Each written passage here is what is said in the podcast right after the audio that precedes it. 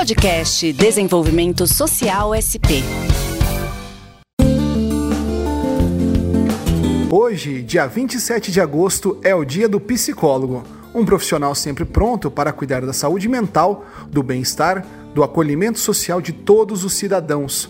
Esta é uma data muito importante para a Secretaria de Desenvolvimento Social. Por isso, essa semana produzimos uma edição extra do nosso podcast, com Naira Caran, psicóloga e secretária executiva da pasta. Hoje, dia 27 de agosto, eu gostaria de aproveitar essa oportunidade para parabenizar todos os psicólogos e psicólogas que escolheram essa profissão como forma de ser e estar no mundo, os meus colegas de profissão. Nem todo mundo sabe, mas uh, a atuação do psicólogo vai muito além da clínica. Existem psicólogos hoje atuando em escolas, em hospitais, no poder judiciário e também na psicologia social e comunitária, que é a que mais se aproxima aqui da nossa política de desenvolvimento e assistência social. É muito importante a gente salientar essa atuação do psicólogo na área social comunitária, porque ela não é muito conhecida. Então, como é que a gente pode caracterizar essa atuação? Primeiro, ela é direcionada problemas sociais e comunitários. A primeira diferença, já que a clínica já é direcionada para uma pessoa, para uma subjetividade. Então, direcionada para problemas sociais, é, em que sentido? Para que a pessoa se fortaleça e fortaleça seus recursos através dos vínculos que ela tem com a comunidade para superar uma situação de vulnerabilidade ou uma situação de pobreza, extrema pobreza, em que ela vive e a sua família vive de forma transgeracional. Então, é, o que o psicólogo social e comunitário trabalha é na priorização dos vínculos comunitários, para que as pessoas possam ter uma sensação de pertencimento e, através disso, perceber que eles têm sim recursos internos e recursos comunitários para superar a condição que eles estão enfrentando, seja um problema social, do território, seja um problema mais amplo. E a partir daí, qual é o objetivo de tudo isso? Promover a emancipação dessas pessoas e a mobilidade social através dos recursos que a pessoa tem em si e na comunidade é, em que ela está inserida.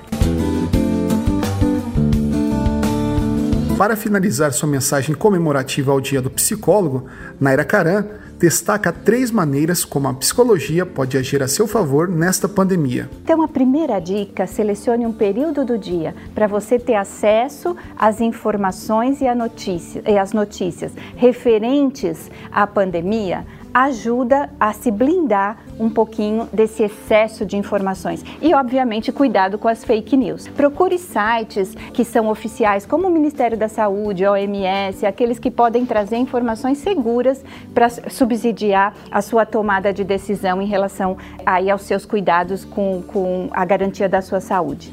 A segunda é Use a tecnologia a seu favor. Estamos todos em isolamento, somos obrigados a, a, deixar de conviver presencialmente com aquelas pessoas que a gente ama, em especial os idosos que estão protegidos e acolhidos nas suas casas. Então, muitas vezes somos afastados dos nossos pais, dos nossos avós, aquele convívio que era diário, que alimentava a nossa existência, passa a ficar intermediado pela tecnologia. Ok, não é a mesma coisa, mas a tecnologia pode sim ajudar a minimizar os efeitos desse distanciamento. Então, uma chamada de vídeo, mesmo de áudio, é, qual, as redes sociais, qualquer forma de privilegiar o contato e as relações ajuda a superar essa sensação de isolamento. E por último, preste atenção aos cuidados com você mesmo. O autocuidado sempre é necessário, mas nessa hora ele se torna fundamental. Então, cuidado com a sua saúde física, cuidado com a sua saúde emocional. O que, que eu estou querendo dizer por autocuidado? Você sabe das regras gerais, porque elas estão super divulgadas, com é, regras de sono, de alimentação, de exercício físico, mas dentre todas essas é, dicas que são muito importantes, selecione aquelas que fazem sentido para você. que cabem na sua rotina, para que isso também não se torne mais um fator estressor no seu dia a dia. Ai, não consegui fazer exercício, ai, não dormi hoje nas horas que eu deveria. Não, procure adaptar todas essas regras àquilo que faz sentido para você na sua rotina e no seu dia a dia.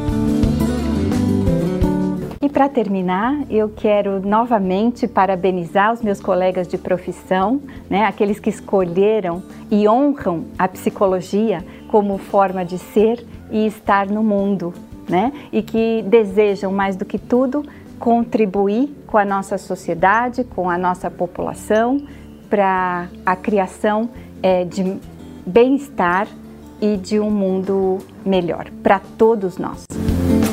Este episódio vai chegando ao fim.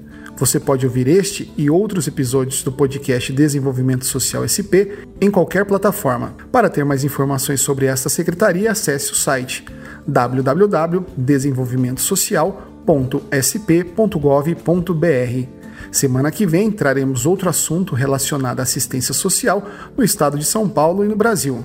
Até lá. Produção, edição e apresentação: Rafael Montaini. Diretora de Comunicação Institucional: Bárbara Bayer. Secretária Estadual de Desenvolvimento Social: Célia Parnes.